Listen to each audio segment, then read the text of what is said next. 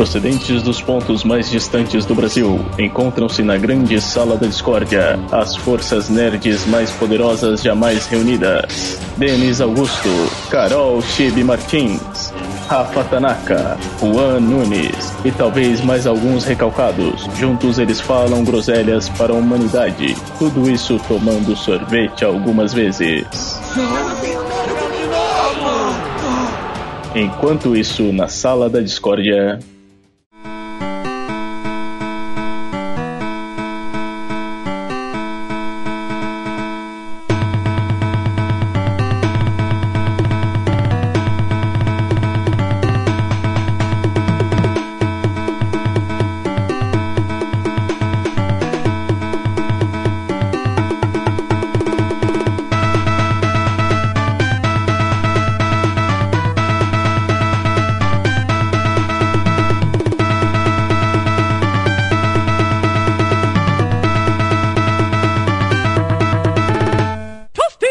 Mamma mia!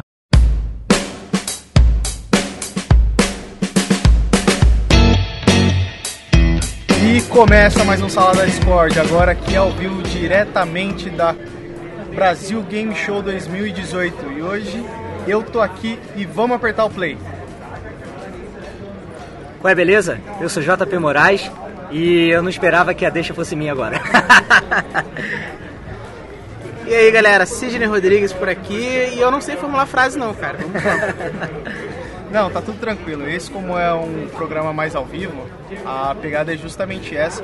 E era essa graça que eu queria ter para poder conversar com a galera aqui, para já ter essa quebra de gelo pessoalmente, já que a maioria dos podcasts, acho que o pessoal que ouve Sala da Discord não sabe, a gente grava online. Esse daqui é para ser uma pegada diferente, uma dinâmica completamente louca, que acabei de conhecer os caras no corredor, graças ao Thiago do Zoneando, que acabou de apresentar a gente. Então, a pegada é justamente essa, é no susto e é isso que vai acontecer. Tudo bem pra vocês? De boa, de Tranquilo, boa. Bora.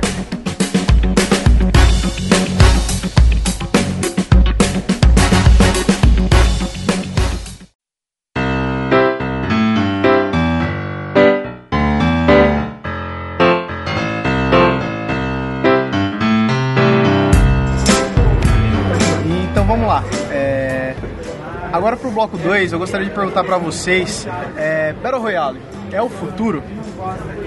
Cara, a minha visão é de que vai ser um gênero que vai se desgastar daqui pra frente. Porque eu acho que tá se saturando. Apesar de a gente ter é, um dos maiores nomes do multiplayer online sendo o Fortnite, mas eu acho que ele tá, de certa forma, engolindo essa galera que joga o, o gênero toda pra ele. Você vê, o PUBG, a gente sabe que o PUBG não é gratuito, né? Mas teve uma certa enfraquecida de público, entendeu? Então acho que pode ser uma faca de dois gumes. Pode acabar vindo até enterrar o, o, gênero. É, então, cara, eu acho que o Fortnite ele plantou o gênero pra todo mundo começar a fazer. Porque assim, o PUBG, ele fez muito sucesso, explodiu, aquela forma que explodiu. Mas era, assim, não era o gênero do Battle Royale, era PUBG. A galera foi pra jogar PUBG. E assim, exatamente por ser pago e tal, né? Você atinge um público muito menor. É um jogo que custava, sei lá, 50, 60 reais. Então, assim, dá uma diminuída, dá uma filtrada no público realmente. O Fortnite, quando apareceu, né? Assim, quando eles resolveram copiar o que o PUBG tava fazendo. Olha, eles cuidado, vai ser, ó. O processo manda pra casa dele, não manda pra sala Olha da só, Discord, não. eles dizem que eles estavam fazendo outro jogo, Sim, deram sim, meia é. volta na metade do caminho Isso. e fizeram o Battle Royale. Aham. E cara, gratuito, colocando em todo quanto é plataforma, você joga em qualquer celular, qualquer lugar funciona. É, ele é um jogo de construção, né, um negócio desse? Mais um de craft, tipo. É, Minecraft Era um, era um, era um craftzinho. Sim. Que eles resolveram meter um Battle Royale lá no meio com o craft ainda que manteve, Por né? que cara? não, né? Por que não, né? Se até o Battlefield tá fazendo isso, pode, tudo. Exatamente, mas eu acho, cara, que assim. É... Eu acho que eu vejo muitas franquias tentando fugir pra esse lado. Assim, eu acho que um pouco, um pouco falta de criatividade também, sabe? É, claro que se você pegar o Battlefield, o, o Call of Duty, eles sempre tiveram um foco muito grande nesse online. Nessa, nessa última geração, eles tiveram um foco muito grande no online. E claro que eles vão tentar se aproveitar um pouco disso, mas acho que falta um pouco de, de criatividade desses grandes estúdios em agregar para esse tipo de gênero. Acho que eles estão copiando o que o Fortnite, todo é. mundo fez, e estão colocando a casca deles lá em cima. É, esse é o problema, porque acaba tendo um monte de jogo que é só mais do mesmo. Por que, que eu vou escolher o teu, o teu jogo, e não o Fortnite, que já tá lá consolidado, sabe? Se o teu é só mais um. Vejo dessa forma também. Então isso pode apresentar um grande problema na questão de inovação no mundo dos games, que geralmente os AAA estão querendo fugir completamente disso. Sim, cara, acredito que sim. E, cara, se você parar pra pensar, sempre tem um jogo que. um gênero que acaba se tornando um pouco mais assim da época, né? Que dita regra. Eu acho que na, na geração passada, né? Na sétima cara, geração. Era, era, tudo GTA V. Era, era tudo, tudo mundo aberto, né, cara? Era todo mundo clone de GTA V. Agora a gente tá vendo uma mudança aí pra, pro Battle Royale, né? Até a gente brinca que até o FIFA agora tá com o modo Battle Royale, né, não, cara? Não, brinca não. Tem um modo Battle Royale. Mas não, eles não chamam disso. Mas é. É, cara. Mas é. Modo survival lá, qualquer. É, entendeu? Mas com esse surgimento estrondoso de vários Battle Royale, todo mundo querendo que jogue o seu jogo e disponibilizando, assim como é o Fortnite, ele gratuitamente. É, vocês acham que o caminho realmente vai ser as microtransações em cima desses games? Então, é, eu vejo que é um pouco mais correto no caso do Fortnite, porque o Fortnite é um jogo gratuito. Agora, a gente tem exemplo de que você paga um jogo, o preço cheio ou quase cheio no jogo completo, você obrigatoriamente tem que ficar comprando conteúdo adicional. E eu acho isso um problema. Acho que você comprou o jogo completo e tem que vir com tudo que você precisa. É, mas acho que aqui é mais, mais na pegada assim, o futuro do Battle Royale é cobrar em cima de microtransação? Não sei, assim, é, o, o Fortnite ele conseguiu criar uma base instalada muito maior do que todo mundo já, oferecendo jogo de graça em tudo quanto é lugar. É, eles têm investido, a gente até noticiou recentemente que eles estão investindo agora muito nos criadores de conteúdo também para o próprio jogo, né? Eles querem que a galera venha trazer mais coisas, artefato, roupa e tal, que a galera crie mesmo e crie também vídeo, cosplay, enfim. Eles estão tentando, estão se aproveitando que eles estão ganhando muita grana para bancar a criação de uma comunidade, né? É. é às vezes é algo que leva muito tempo para acontecer. Você tem tem uma comunidade de Dota, você tem comunidade LoL, foram coisas que foram comunidades que foi crescendo ao longo do tempo naquele sentido de comunidade mesmo, né? A Epic tá botando grana para criar uma comunidade, para, enfim, ela não só ter 100 milhões de jogadores, como ela ter efetivamente uma comunidade. É, eu acho que é, acho que é o, o, futuro, cara, mesmo assim, do Battle Royale pra se manter vivo, eu acho que é isso, assim. Você vê a derrocada, assim, não a derrocada, mas é, como o Fortnite passou muito rápido pelo PUBG, como ele se tornou logo o jogo mais jogado. É, porque a galera não quer pagar, né? O que eu sempre falo pro é. JP se as pessoas tiverem a oportunidade de não pagar, elas não vão pagar. É, entendeu? Então, assim. É... E por mais que assim, o jogo pago seja um pouco melhor, digamos assim, que eu acho que não é o caso do Fortnite, mas porém, mesmo que seja, a pessoa tende a preferir o gratuito. É, então, assim, mas assim, claro que você ter 100 milhões de jogadores, você tem muito custo de servidor tem, e tudo mais. Tem, então você precisa, é, enfim, viabilizar isso como um negócio também, né? Assim, é, a galera enxerga muito, ah, empresa malvadona, mas isso tudo aqui, no final das contas, é um negócio. É, tem custo. É, então, assim, eu acho, eu acho que é o caminho, cara. É, microtransações para esses Battle Royales gratuitos, para jogos, jogos multiplayer gratuitos, eu acho que é o único caminho viável mesmo é através de microtransação.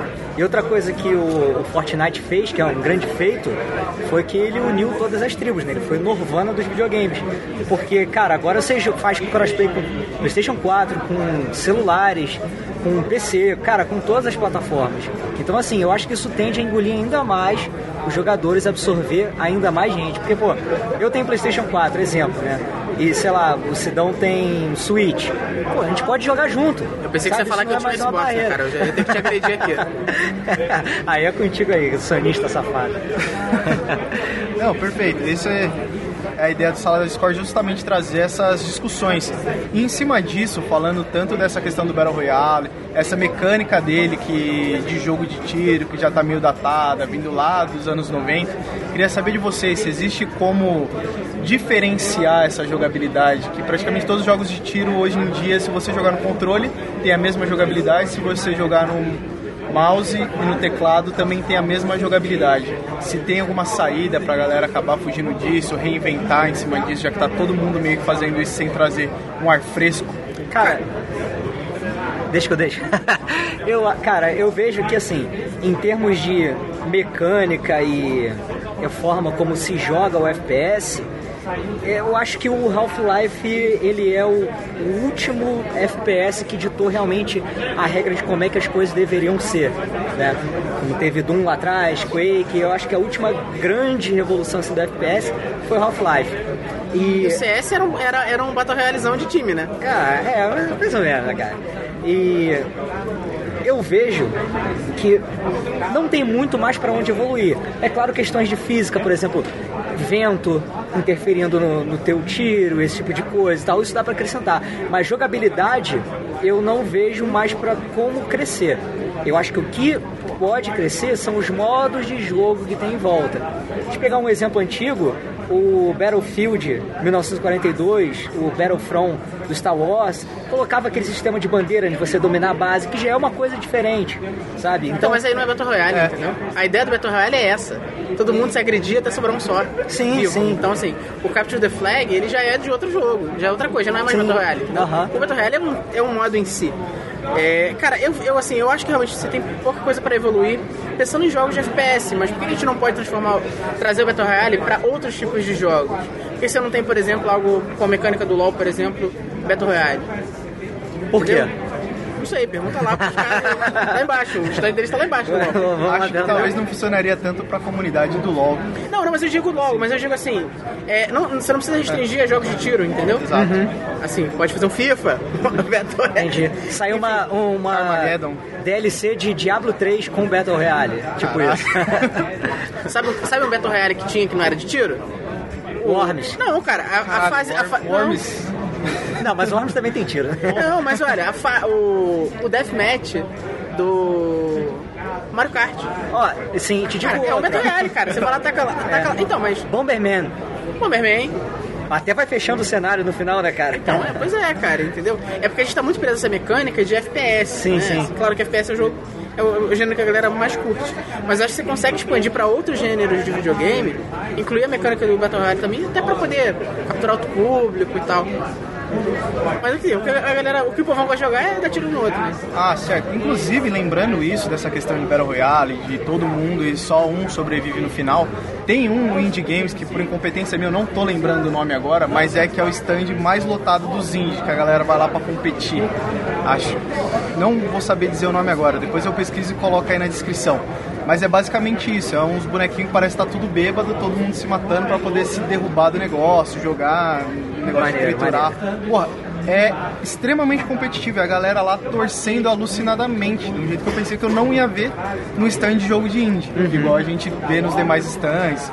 É, é, o tá ref... é o refino do estilo, né, cara? É, então, então, você imagina, por exemplo, um Smash Bros. Joga 100 jogadores num, arena gigante, todo Pô, mundo cara, se empurrando. Eu joguei hoje, lá, pra um. eu joguei Ultimate hoje pra testar aqui, cara. Eu não consegui entender com quatro pessoas. Tu imagina com Caralho. 100, cara? Eu não entendo nada, cara. Só vejo meu boneco voando pra longe. Sem nem entender mais porquê. Mas em cima disso, dessa questão da jogabilidade, do Battle Royale tá com o tempo contado, das microtransações, vocês acham que tipo de jogos iria cair muito bem esse tipo de mecânica agora para poder competir? The Division 2. Caraca, o cara se The Division, cara. Caraca, Sacanagem. boa. Sacanagem. Não, não, não, o The Division não, porque o The Division é um jogo baseado em co-op, né? Então é uma parada completamente diferente. Cara, um jogo que eu acho que, que rolaria, né? Assim, a gente tem o Black Ops 4, que tá aí.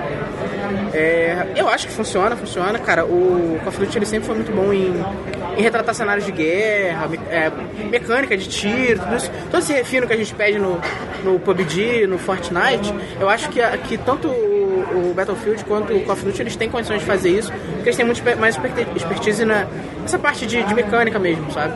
Eu acho que, acho que são dois bons jogos que vão agregar bastante ao gênero. É, concordo, cara.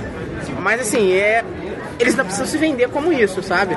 É, eu já acho complicado vender o, o Black Ops 4 sem modo história, modo história, por exemplo. Pra mim incomoda, eu não, eu não compraria.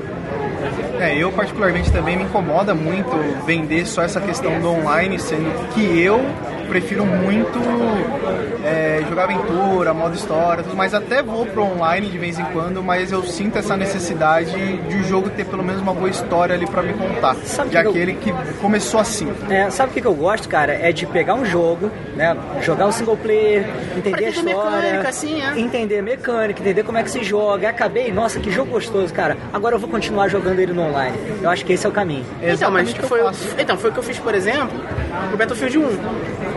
Eu joguei o modo história, eu joguei o modo história e eu precisava, eu precisava jogar um pouco do online pra platinar também. Pra poder pegar os troféus, porque tem troféu. Ah, está- temos um refém de, de troféu de platina. Então, mas é porque você tinha você só, você só pegava o. Não, mas nem era o. Nem, nem platinei, mas pra você pegar o ouro, você precisava jogar pelo menos uma vez o, o online. Entendi.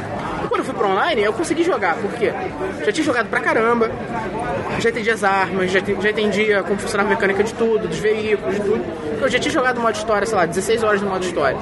E aí eu fui pro online muito melhor. A gente jogou ontem aqui, Battlefield 5, eu já pego, cara. Eu morri 60 vezes e não matei ninguém. Ah, mas é FPS, cara. Era o mesmo jogo. Cara, mas o 5 é igual o 1, cara. Só mudou o cenário. Caraca, você pegou Só um, é skin. pouco. Só skin, só Não, cara, Battlefield 1, cara, que é de. Ah, tá, então, beleza. Não é o Só 1942, o né? 1942 não. Battlefield 1, cara, é... eu consegui, eu consegui ir, ir me ambientando ao É, jogo. eu me adaptei bem porque eu tenho jogado o Battlefront recentemente, né? Eu acho que é é bem parecido As mecânicas são praticamente a mesma. É. São os mesmos, sim, é. Mas se eu caio, por exemplo, no, no Black Ops 4, que eu não jogo Black Ops há um tempão, completamente perdido, cara. Sem história, sem nada, cair já no multi... cair lá com esses viciadão do multiplayer, não tem como. Show, perfeito. E eu gostaria de saber de vocês é, qual que é o grande chamariz do Battle Royale, o que faz as pessoas caírem de paraquedas sem entender nada e se prenderem nisso, mesmo não matando ninguém, morrendo milhares de vezes, permanecer no jogo. Cara, comunidade. Todo mundo vai porque os amigos estão lá. É. Eu, eu vejo pelos meus amigos, meus colegas de trabalho, cara. Um cara que jogava, fazia live lá no Facebook jogando com os amigos dele, todo mundo daqui a pouco tá chamando todo mundo. Teus amigos que estão todos banidos? É, cara, eles estão todos banidos já do PUBG. É, eles vão migrar pro Fortnite ev- eventualmente. Mas Então, assim, mais um aspecto que faz ir pro Fortnite, ser banido ser do banido do PUBG. PUBG. É, ele tava lá, cara, e um foi, um foi, como todo mundo ia, foi todo mundo jogar o mesmo jogo, entendeu? Porque assim, é um cara falando, tá todo mundo, pô, divertidão, vamos jogar e tal. E a galera quer tá lá porque tá todo mundo lá, entendeu? Aí você tem, cara, tem algumas outras tentativas do Free Fire, por exemplo, tem um chute de grandão lá embaixo e tal. É, mas hoje muita gente vai pro Fortnite porque tá todo mundo lá, o cara quer E é de graça. todo mundo, e é de graça. Perfeito. E nessa grande mecânica do Battle Royale, que é o que dita, é a sua habilidade mesmo em si, já que não é nenhum pay to win igual a grande maioria dos outros jogos acabam sendo. Que muita gente parou de jogar os outros jogos porque tinha muito disso. Você caía na comunidade online para você poder competir, para você jogar com seus amigos. Só que o cara que não tinha tanta habilidade assim, tivesse um cartão de crédito black, o, o, cara, o, o World of Warcraft era quem pagava mais. Tinha as baleias lá que mantinham o jogo, que eles chamam, né? Que é os caras que gastam muita grana. E era aquilo, cara. Se paga mais, você é mais forte. E aí tinha gente que vivia de ficar minerando, minerando item pra poder revender na comunidade. Sim. Que era, era basicamente isso. Então, assim, hoje, com, com os Battle Royales cobrando mais pelo itens cosméticos, né, cara, e tal, é, eu acho que isso ajuda mesmo a, a ter mais pessoas. Acho que você, você consegue entrar, claro sim, você vai ter um tempo de adaptação, mas se você tiver habilidade suficiente, bastante treino, você consegue chegar no nível dos outros caras melhores. Talvez não que nem os profissionais, mas você consegue chegar no nível dos caras que estão jogando ali há bastante tempo sem precisar gastar tanto. Ou gastando nada, na verdade. E as salas são grandes também, né? Uma quantidade grande de pessoas jogando ao mesmo tempo. Sim, cara, eu sempre, eu sempre entro, me escondo até falta sobrar 10. Eu, sempre, eu tô sempre os 10, sempre a os 10. primeira vez que eu joguei aconteceu isso. Eu terminei em terceiro, sem matar ninguém. Eu É, falei, então, eu acho que isso também é um fator. Você ser um bom estrategista e não ter tanta habilidade também te segura vivo É, na então, partida. mas os, os- Eu acho que é uma evolução natural, cara, eles limarem isso de você conseguir se esconder no futuro. Porque senão daqui a pouco tá todo mundo se escondendo. É que assim, desde o começo eles já começam com aquela coisa de fechando Cenário diminuído. Mas ainda dá pra você se esconder durante pra se esconder até o campo ficar muito Em pequeno. terceiro eu sou horrível no jogo. Entendeu? Dá pra você se esconder muito tempo, cara, muito tempo. Porque assim, a partida dura, sei lá, 20 minutos. Dá pra você se esconder 15 minutos, cara. Aí tu já tá entre os 10. Entendeu? Tran- Mas tranquilamente. Então assim, eu acho que esse é um aspecto que eles têm a melhorar, por exemplo, assim. É evitar esse tipo de coisa. Perfeito. Em cima disso, só pra poder trazer mais um adendo nessa parte do Battle Royale pra gente poder fechar esse bloco, eu queria saber de vocês. parte pra cima ou se esconde? Sidney. Cara, eu me escondo até os 10. Nos 10 eu parto pra cima. Eu parto pra cima, cara, eu não tenho muita paciência não. Eu, como um bom e velho estrategista, eu só me escondo. Então é exatamente isso que eu faço. Se você me ver meu nomezinho lá na telinha, você pode saber que eu tô escondido em um lugar que você nunca vai me achar.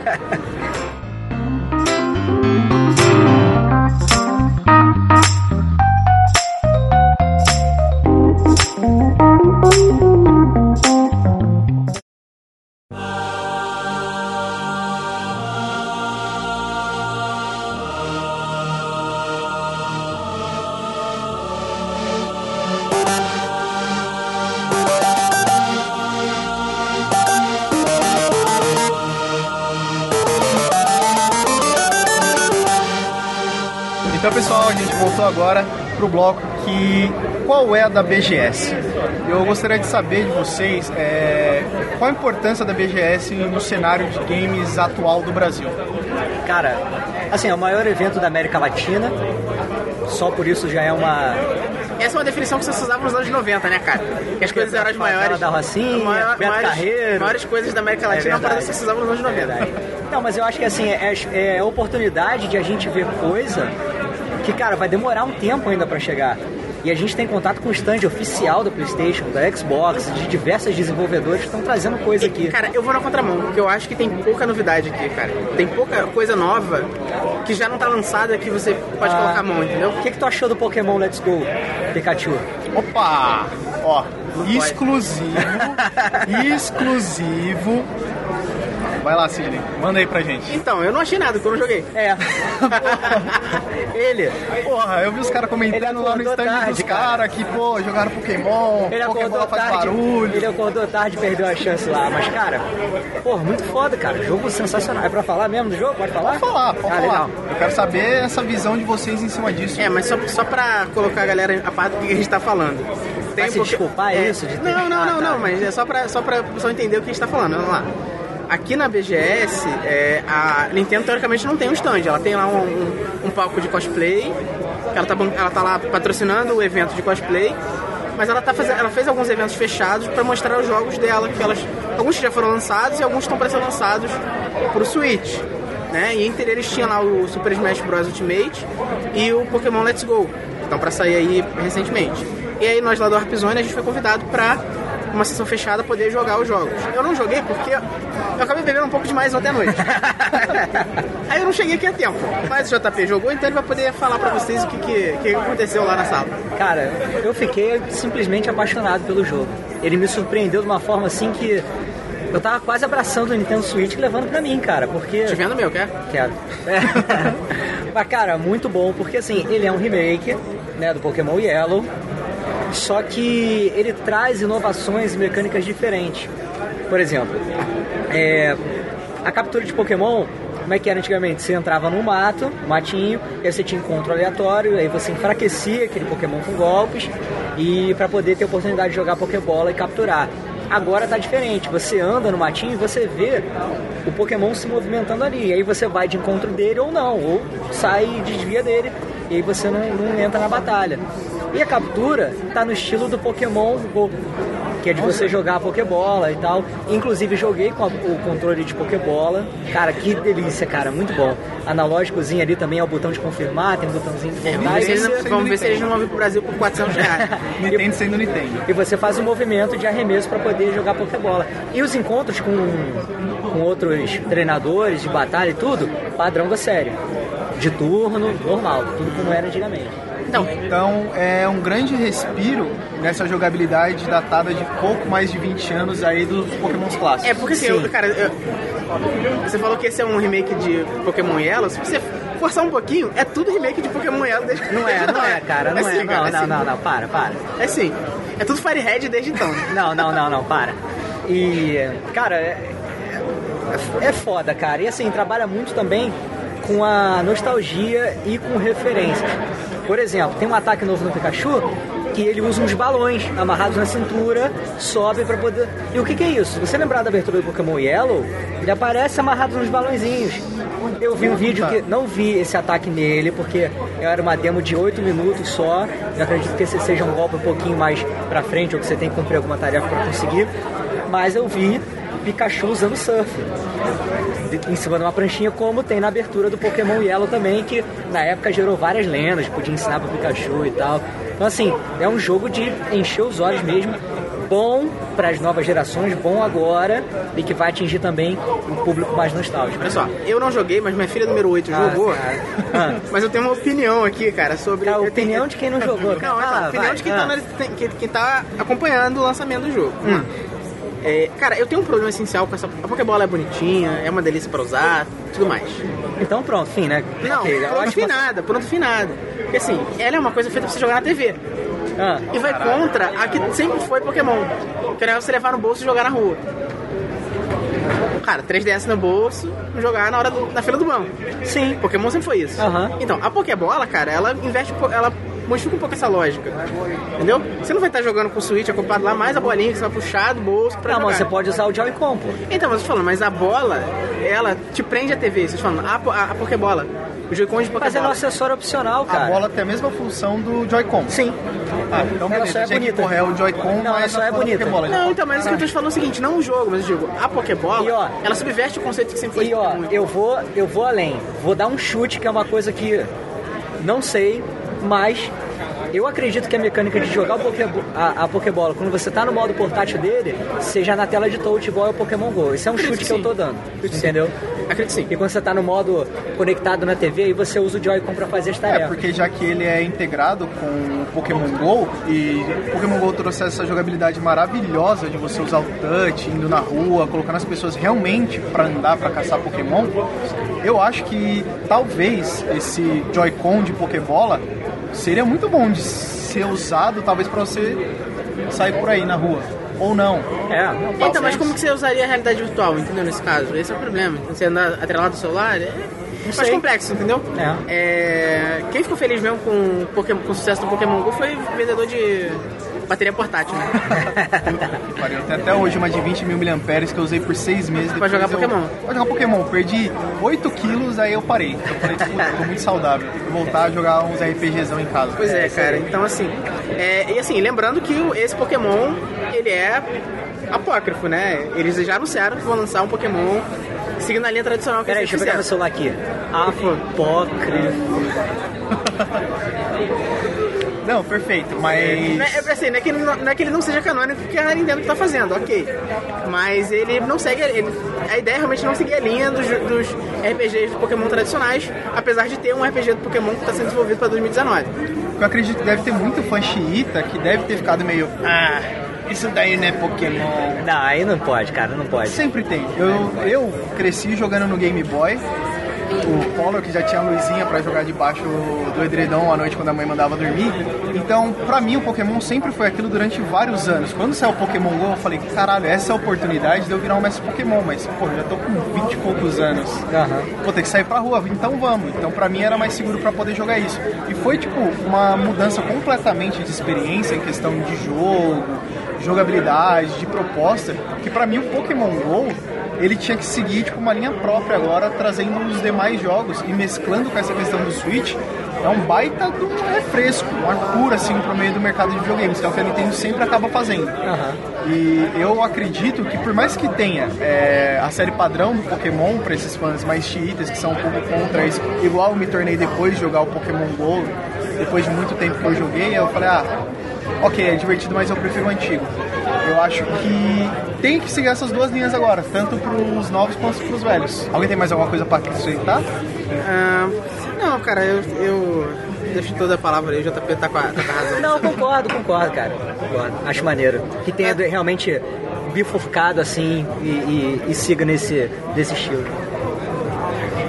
Então, já trazendo essa questão de bifurcação, mexer com estilo, trazer novas propostas, eu quero saber de vocês.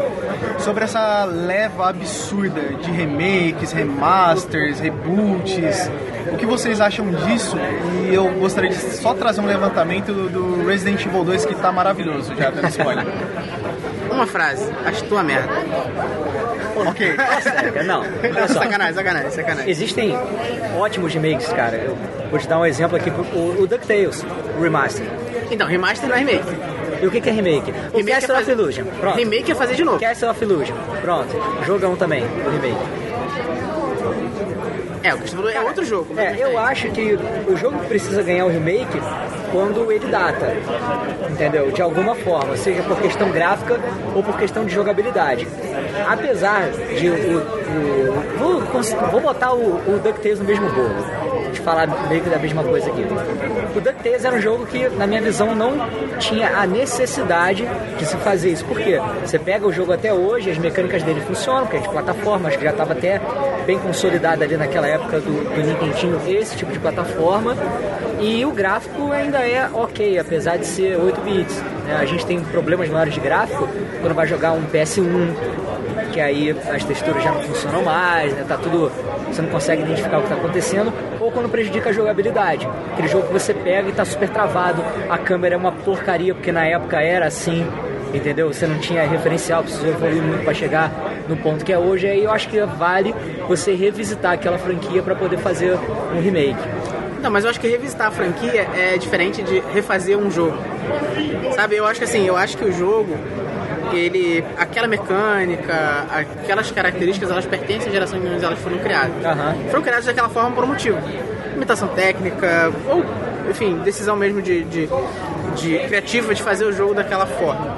Eu vejo com muito bons olhos você revisitar franquias que estão abandonadas. Fazer no... Mas por que não fazer novos jogos? Não criar novas histórias?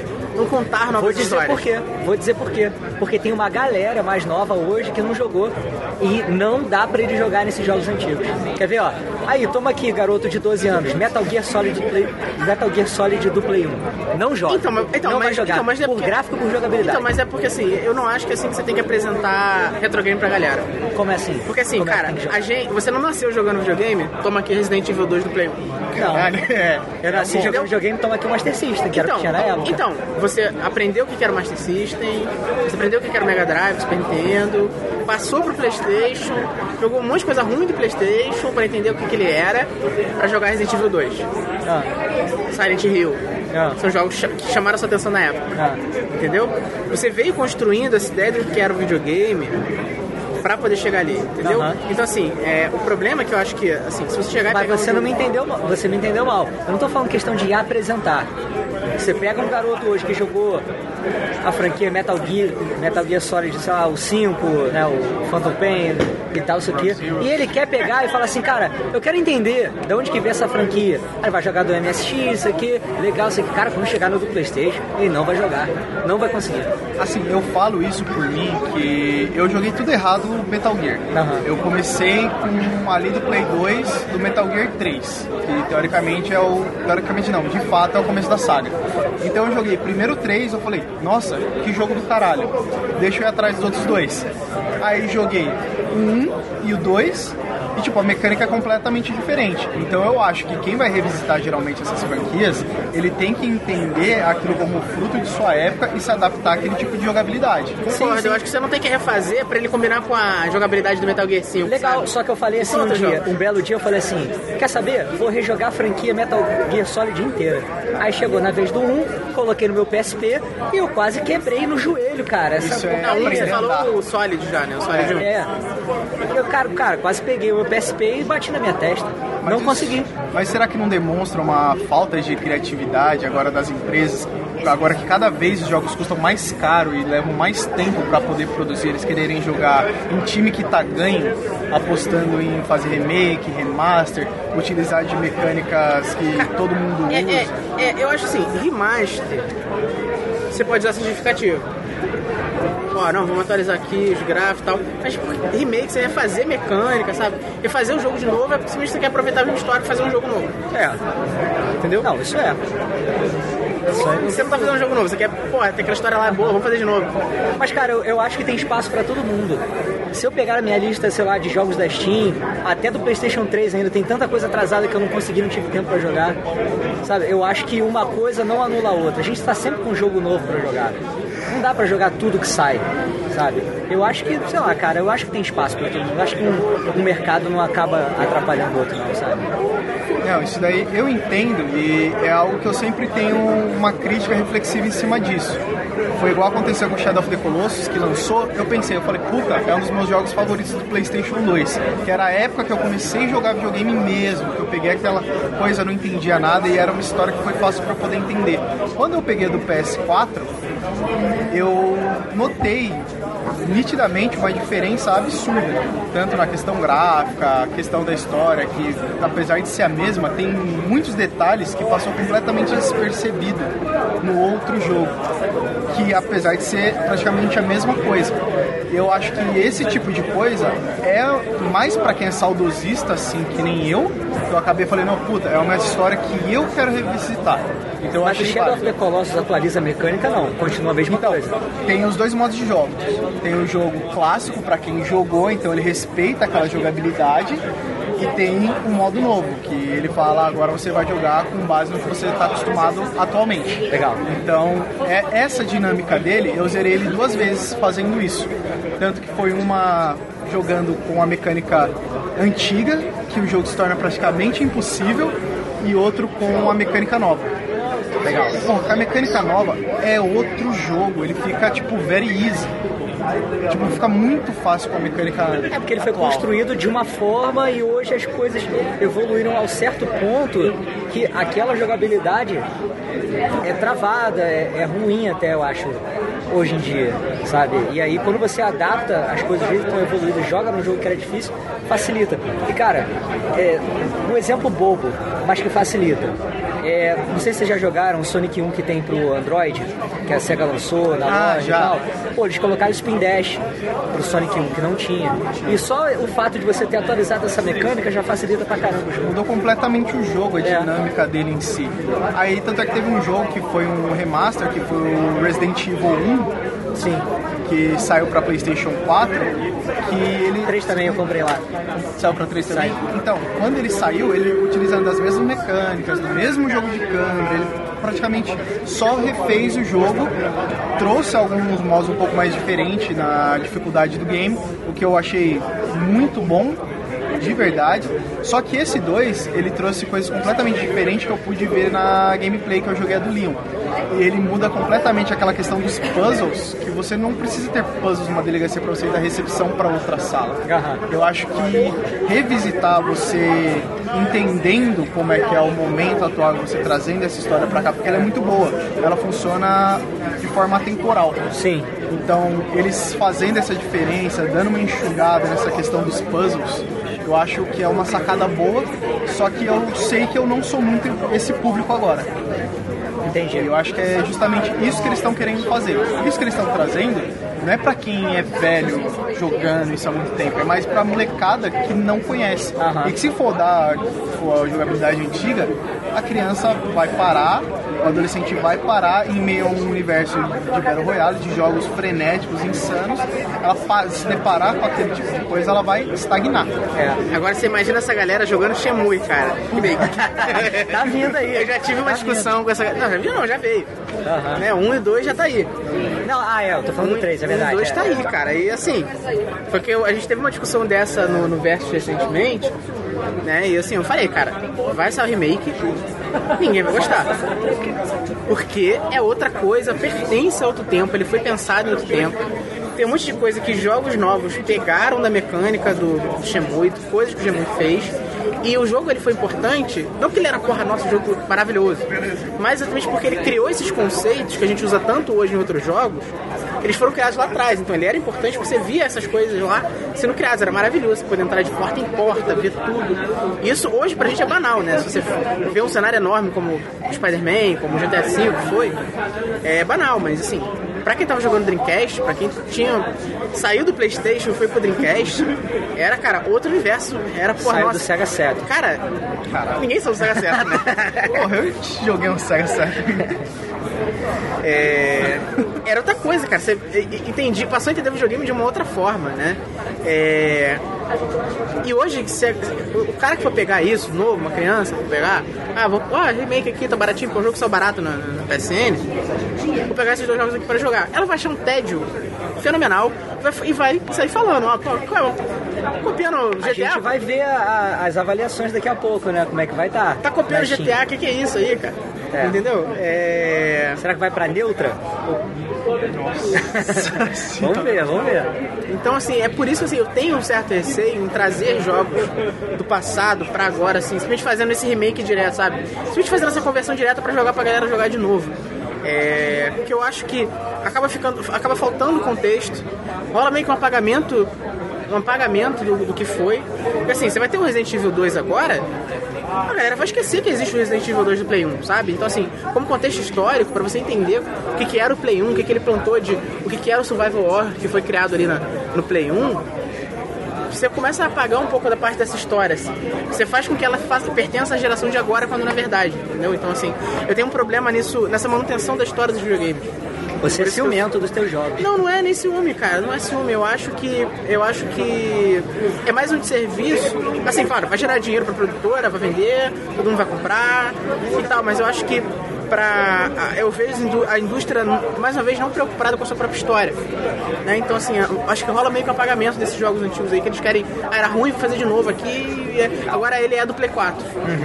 Sabe? É, ainda há pouco tu tava falando, quem tem menos de 15 anos tem que jogar Minecraft e Fortnite. Falou Ah, eu também. falei isso. Entendeu? E assim, eu acho, eu acho que pelo contrário, você tinha que fortalecer, cara, essa ideia. Eu gosto muito dos minis. Que é, fortalecer, que é mostrar como os jogos eram, como, como eles foram feitos. Claro que assim, é uma emulação. Né? Têm Super Nintendo Mini, Mega Drive, Playstation Classic e tal. É, todos eles são apenas emulações. Mas servem para mostrar o que, que eram esses videogames, o que, como que isso veio evoluindo ao longo do tempo. Se você comprar lá um Nintendinho Mini, um Super Nintendo Mini, um Playstation Mini, Aí você já consegue ter uma ideia do que, que foram no final dos anos 80, começo dos anos 90, como que os videogames consideram dessa vida- virada para se tornar o maior produto de, de, de cultura pop do mundo, que é o videogame hoje em dia, né? É, por isso que eu sou um pouco contra esse, cara, essa onda de fazer tanto remake assim, sem muito cuidado. É, só tá fazendo, vamos fazer, é uma ideia boa, vamos pegar a ideia boa de novo e fazer de novo, sabe? É o que me traz a preocupação da saga do Resident Evil, que ela começou como um survival horror, aí migrou para um jogo de ação, Já foi um jogo cooperativo, tiro, já foi um jogo de virou jogo sobrevivência. cooperativo, só que enquanto a, a saga normal, ela teve essas várias variações. Já nos spin-offs da série, eu até aceito o spin-off ele agir de outra forma, como por exemplo Umbrella Corps, ele, ele dentro daquele universo ele se recria e faz o seu próprio jogo de forma diferente. Só que quando eles começam a fazer os remaster e depois o reboot que saiu aquele em primeira pessoa, que é um puta de um jogo excelente, o que eu tava querendo era uma continuação dele, e eles começam a ficar nessa sem dar muita é, direção de que caminho que eles vão seguir agora é o que me preocupa como jogador, porque gastar 250 pau num game, pra, que eu sei que ele não vai terminar ali, que geralmente sempre vai ter muito cliffhanger no final e não vai me dar todas as respostas, pra ficar esperando um outro jogo que eu não sei se vai acontecer. Vai ter DLC, não? Vai ter DLC, tudo tem DLC, isso é fato Porque agora. Que isso, cara? Capcom não faz esse tipo de coisa. Me Fala fala, me fala, cara, por que, que a Konami, em vez de estar gastando dinheiro pra fazer Resident Evil 2, que já tá feito, pra fazer de novo um jogo que já tá feito, por que, não faz a porra do PT? Que Konami, cara? Não é Konami, Resident? Não, Resident é Capcom, Cara. maluco. É, cara, é, tô doido. É... Por que é Konami, cara? Konami é Silent Hill, né? Konami é. É, Silent Silent Hill. Hill. PES. Não, calma. Não é disso que eu tô falando. Por que, que a Capcom, cara, em vez de estar refazendo o jogo que já tá feito, Ah. por que ela não tá fazendo a porra do PT lá? Porque o Kojima saiu. Não, pode saiu da Konami, é verdade. Caraca, Sidão. Não faz sentido, Tá, não tá falar. bêbado pra caralho. Tô- Tá perdido lascado né? aqui. O Mas- PT, cara, o PT não era do Resident, era do, era do Silent Hill, né? Do Silent Hill, cara. Tá Silent confundido. Hill. É verdade, verdade. Silent Hills. Tem Silent um Hills. S no final. É verdade. Aí muda completamente a saga. É verdade.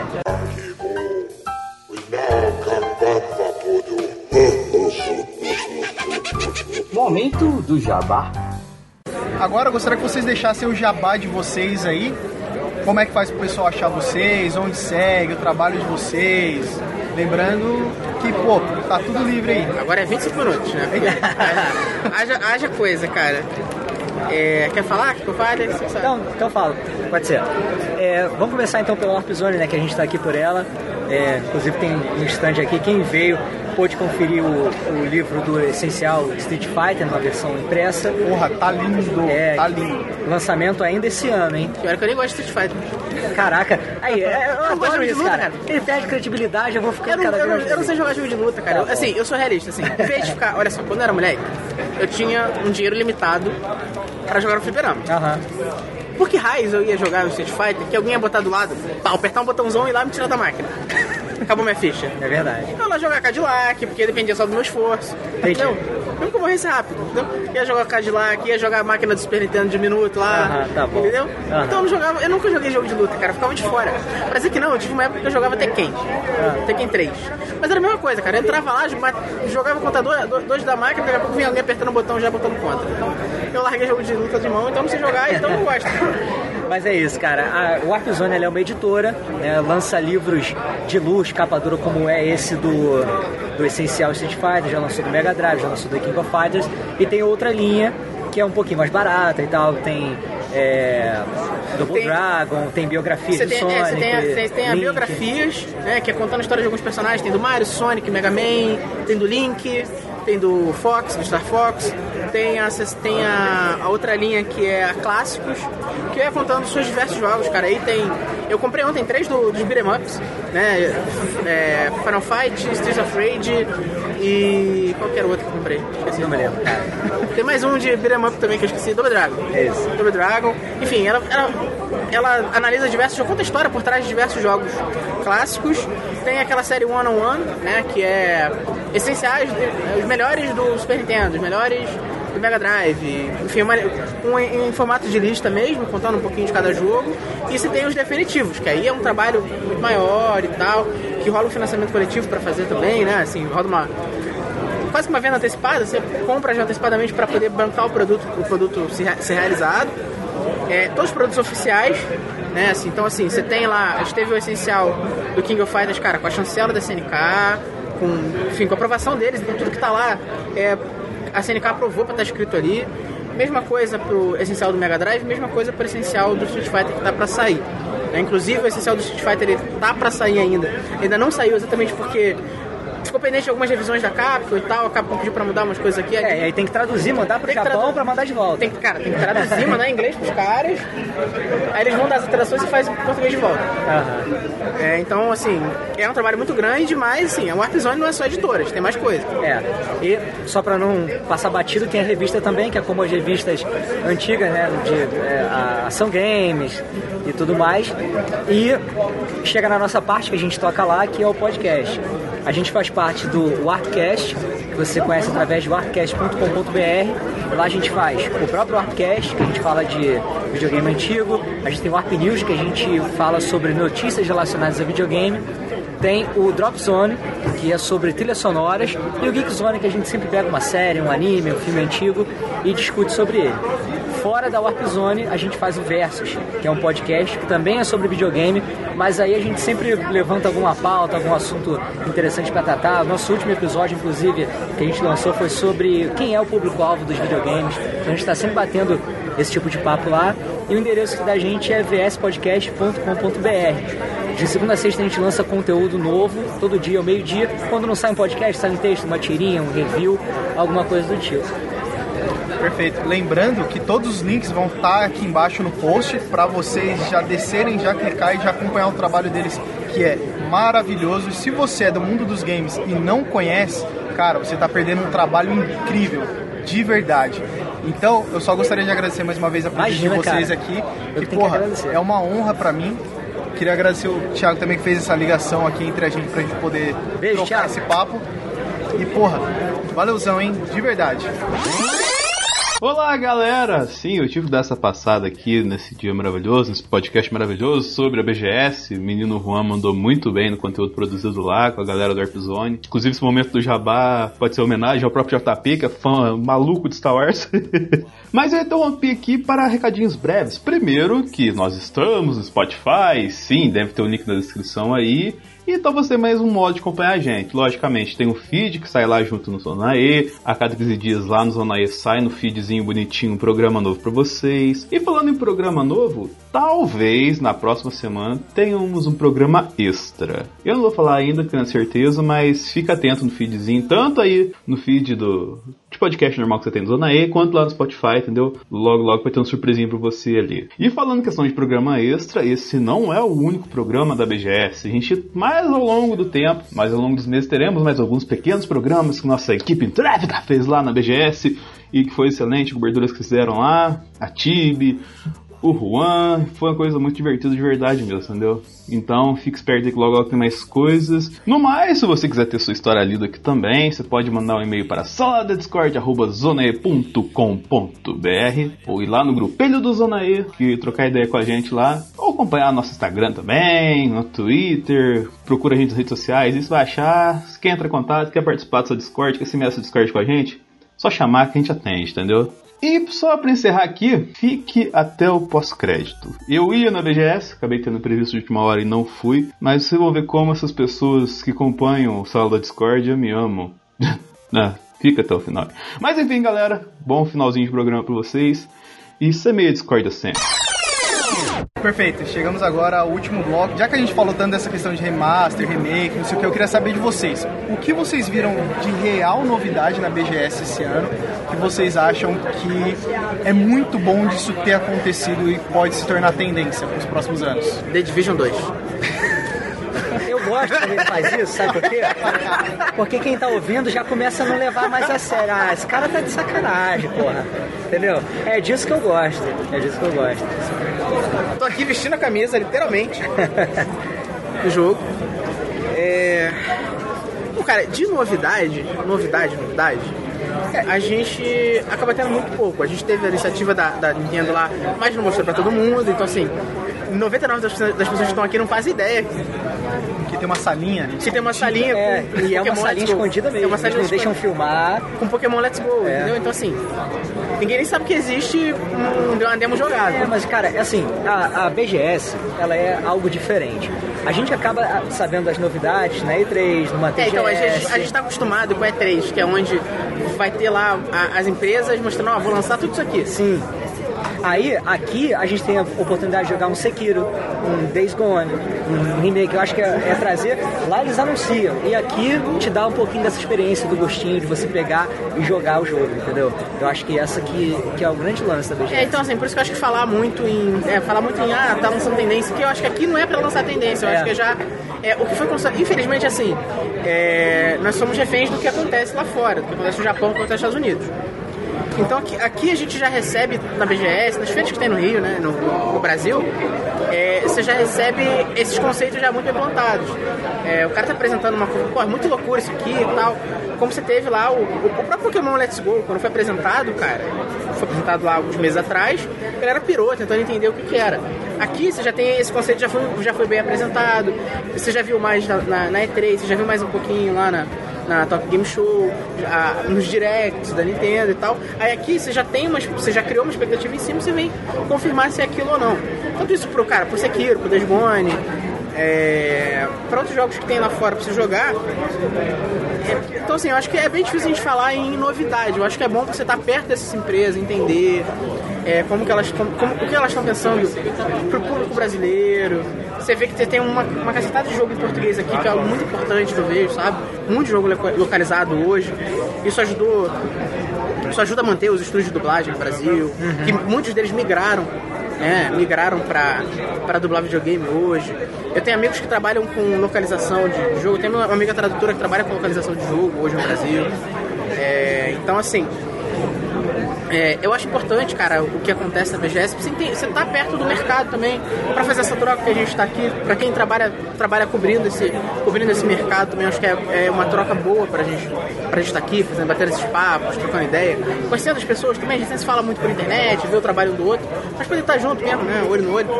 É... E cara, é, é bom, é bom pra cacete você poder ir lá tirar uma foto lá do ONU lá, sabe? É, do, é do, do, do, do, do Corey, enfim. É, eu acho que é mais uma homenagem pro, porque é o videogame no Brasil, o BGS, do que ficar tanto ligado o que é, que é novidade mesmo. É, isso pro lado macro, né? Mas tem outro lado que é, a gente tem diversos estudos aqui também apresentando coisa nova, projetos que estão começando, em andamento, lojas também pequenas, médio porte, que talvez não teriam tanta visibilidade se não tivesse um evento como esse. Né? A oportunidade também de se apresentar para o público gamer. Pois é, cara, eu só compro camiseta em evento para pagar frete. Né? já pega na hora. É. E lembrando que se for comprar é só no domingo à noite, que tá tudo extremamente promoção. Dê a dica aí pra todo mundo. Ah, já Mas era, seguinte, eu já comprei. De novo, comprei ontem, comprei no primeiro dia. Mas assim, de novidade de mecânica de jogos, novidade de algo diferente nesse mercado que era o que eu queria trazer. Não, fora da BGS, né? De diferente. De diferente assim mesmo, de jogo que tá aqui na BGS que começa a ir contra a maré do que tá todo mundo fazendo atualmente de jogo assim mesmo, coisa que você fala, puta, gostei de ver isso daqui que eu vou querer jogar muito isso. Não me xinga, mas agora eu vou falar sério. Ah, não, não, não, não me xinga. Acabou que já ninguém mas tá agora, te levando mais não, a sério. Mas agora eu vou falar sério, agora eu vou falar sério, né? Todo mundo sabe que eu gosto muito de The Division. Joguei muito, cara. Será? Eu joguei muito, tem mais de 300 horas no... Ele tá com uma camisa The Division hoje. Com a The Division, um casaco The Division tá no. Ah, cara, The Division Boy, vai lá. Mas seguinte, é, eu considero, por exemplo, The Division um jogo muito subestimado. Assim, ele foi um jogo que não teve muita atenção da mídia. É, a Ubisoft fez um, fez um trabalho, mas assim, rola muito preconceito com a Ubisoft, que a Ubisoft fica lançando Assassin's Creed todo ano e aí a galera acha que é só isso. A Ubisoft. Né? É, mas assim, cara, eu, o que eu vejo, por exemplo, o The Division tá aí pra outro caminho, sabe? É, é, o que o Destiny foi no primeiro jogo, o segundo jogo falhou pra caramba. Demais. É, mas o que foi o Destiny no primeiro jogo é o que foi o The Division, tanto no primeiro, eles estão tentando ser no segundo agora. Eles estão tentando. O que, que foi, cara? Não, continue aí. É, eles estão. Então, eu vejo. Assim, se vão conseguir ou não, eu nem falo de qualidade de jogo, mas assim, a, a Ubisoft enxergou com o The Division um vácuo que tá ficando aí do, Destiny, do próprio Destiny. Porque o Destiny plantou esse, esse jogo cooperativo de missão cooperativa e tal, pá, FPS cooperativo. Não é FPS, né? Que é um jogo de terceira pessoa, mas esse jogo de tiro cooperativo, eles lançaram o primeiro, fez, porra, jogaço e tal. E eles estavam com a faca e o queijo na mão para lançar o 2 e continuar e continuar e continuar bem ali, dominando esse mercado, mas fizeram mal. E pressa, eu acho. Fizeram com pressa também e tal, né? É, e assim, eu vejo, eu vejo o, pessoal da Ubisoft com The Division tentando, assim, aí se vai funcionar ou não, é outra história, mas eu vejo eles tentando é, pegar esse vácuo, sabe? Hoje você tem. A gente falou lá no começo que estão todos os FPS migrando pro Battle Royale e o cooperativo tá ficando de lado sabe? É, cooperativo mesmo, modo história, vamos, vamos atacar as missões, vamos chegar até o final desse jogo, cinco amigos, quatro amigos jogando juntos, sabe? Eu vejo muito desse Sabe onde tem cooperativo? No Battlefront, Star Wars. Mas o 2 é ruim, né? o 2 teve problema. Vamos, deixa pro outro. É o, mesmo, é o mesmo problema, entendeu? O mesmo problema, o 2 é ruim. Pode ser que o Division 2 seja ruim, exatamente pelo o mesmo problema. O 2 é bom, cara. O 2 é bom. Esses foram outros problemas. É que eu tenho dois, cara. Tá lá, nem baixei, só comprei. É... E assim, eu, eu, eu, eu vi, é... eu gosto muito desse, desse tipo de jogo. É, e eu vi ali no The Division uma oportunidade de continuar jogando com a comunidade, ter um modo história e que, é, assim, com essas influências do online, sabe? É, se eu tenho que ir pro. Ah, se eu quiser jogar com meus amigos, eu tenho que ir pra um deathmatch lá, capturar bandeira ou jogar Battle Royale pra poder jogar, jogar jogo de tiro com os caras. Não, por que, que eu não posso curtir a história? A gente fala, a gente gosta muito de jogo de, de, de modo história, por que, que eu não posso curtir o modo história junto com outras pessoas, sabe? Eu fiz, cara, várias amizades, vários amigos que eu tenho hoje no, na PSN são de galera que, tipo assim, eu entrava nas salas, chamava os caras, pô, vamos jogar e tal. Os caras vinham criando outras amizades e tal. Conheço um monte de gente agora que joga. Então, assim, é Pode ser que não dê certo, pode ser que a Ubisoft fale melhor. Que a Ubisoft fale muito, porque ela. Ah, que já dá desculpa antes. Não, porque assim. Não, sabe o que, é? Você não pode depositar muita confiança na Ubisoft, você sabe. Ah. Eu gosto muito, cara. Se eu não tivesse com essa daqui, eu tava com a camisa Assassin's Creed que tá lá na mala. Então, assim. Você não pode depositar toda essa esperança na Ubisoft, porque a Ubisoft, quando você menos espera, ela te frustra. É. Mas eu vejo eles tentando pegar esse vácuo do que o Destiny deixou para trás. Eu acho isso diferente pro mercado, sabe? é, além de só os jogos de, de ação, ação que você tem em terceira pessoa, Spider-Man, God of War, e, enfim, e, jogo, e todos os jogos de tiro que estão tentando migrar pro Battle Royale ou roubar um pedaço do Battle Royale, eu vejo o The Division como um jogo de tiro que quer fazer alguma coisa diferente. Não, assim, não é uma novidade, mas é um vácuo que tá aí, sabe? Eles estão tentando explorar o mercado que ficou. Que o Destiny começou e deixou pra trás. Perfeito. Ah, agora a gente Não vai... chega, agora eu falei sério, nem vem. Não, foi tá sem. bom, cara. Falei Cada um sério. com- Tudo bem. Só mandar jogar o quê? Battlefront 1? pra matar a Melhor. vontade? Sobre a BGS, o que ela tem de tão diferente das outras feiras que a gente tem aqui no Brasil, como por exemplo uma CCXP da vida, uma Game XP ou alguma outra coisa voltada a esse mercado que acaba abraçando também a parte dos videogames, porque como é uma mídia, uma indústria que já se tornou, se eu não me engano, a maior do planeta, meio que tem umas ramificações dela em todos os lados. Eu acho que é na questão de você colocar um evento dedicado aos videogames. Eu acho que é, essa é a grande diferença. Porque a gente vê pingado em outros eventos e acaba sendo mais do mesmo, né? É, assim, eu não tenho nada contra Just Dance, pelo contrário, eu acho super foda. Mas quando você vai numa feira, um negócio assim, tem lá o Just Dance, sabe? Pra, pra jogar e tal. Mas não tem coisas como o que a gente tem a oportunidade de, de jogar hoje, sabe? Não tem um, sei lá, um, uma demo do Homem-Aranha, sabe? Então, assim, essa que é a grande diferença, eu acho, da, da BGS. É, eu acho que também muito alcance, sabe? É, as empresas querem estar na BGS. Enquanto você tem a Game XP, que a Game XP começou bem, E a- é um as empresas grande. querem porque é um evento especializado. O público-alvo 100% aqui, não, 100% é muito exagero porque tem gente que vem para acompanhar filho e tal, não sei o quê. Mas a, a- grande maioria é o pessoal que consome, que vai gastar dinheiro naquilo. Então é muito melhor a empresa estar aqui do que estar num, divi- num evento, por exemplo, como é a CCXP, que tem uma galera que vai porque é muito fã do filme da Marvel. Ou porque é muito fã, entendeu? Então o mercado é meio dividido. E, cara, e assim, é claro, o- os concorrentes vão puxando os outros, né? Porque assim, você tem um, um stand do Xbox lá embaixo gigante, entendeu? Eles patrocinaram, você patrocinou as cordinhas de todo mundo. É. Você acha que a Playstation não vai vir pra cá? É. Deixa a Xbox lá testando todo mundo sozinho, entendeu? Eles, eles vêm botam stands tão, tão, tão grandes quanto. Sim. Entendeu? Então, e é uma assim, concorrência saudável que acontece, né? Se Porque eu não me engano, os dois têm o mesmo tamanho. E ambos são absurdos na feira. é, é enorme, assim, são os maiores Tanto é que, pô, feira. Ubisoft tá sem stand, teve que juntar junto com o da Warner. Tudo isso Se não me engano, tipo, teve ano passado um da Ubisoft. Teve, não teve? Teve Teve passado. um único deles. Aí, tipo, esse ano a galera tá todo mundo se espremendo, se juntando, porque Xbox tá com stand absurdo, Playstation tá com outro stand absurdo. Aí o pessoal tá todo mundo assim, tipo, tentando disputar o restante de espaço que esses dois não conseguiram pegar. Pois é, cara, É uma o- briga violenta. O, mas o, o Battlefield 5 também, cara, porque ele pegou o stand da, da, da Nvidia e o da Pichau também, do outro lado. Né? Ele, ele pegou dois fornecedores, a Pichau assim como montadora e, e, a, e a Nvidia como fornecedora, botou todo mundo pra fazer um. Vai ser um portalzão de Battlefield 5 lá fora. aham.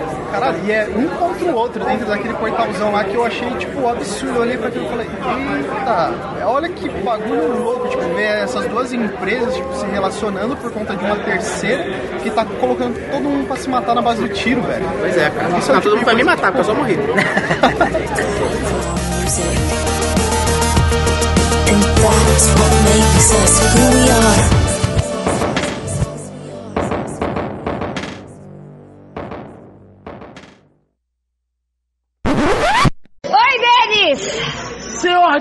Augusto, que está dormindo nessa hora com os galos.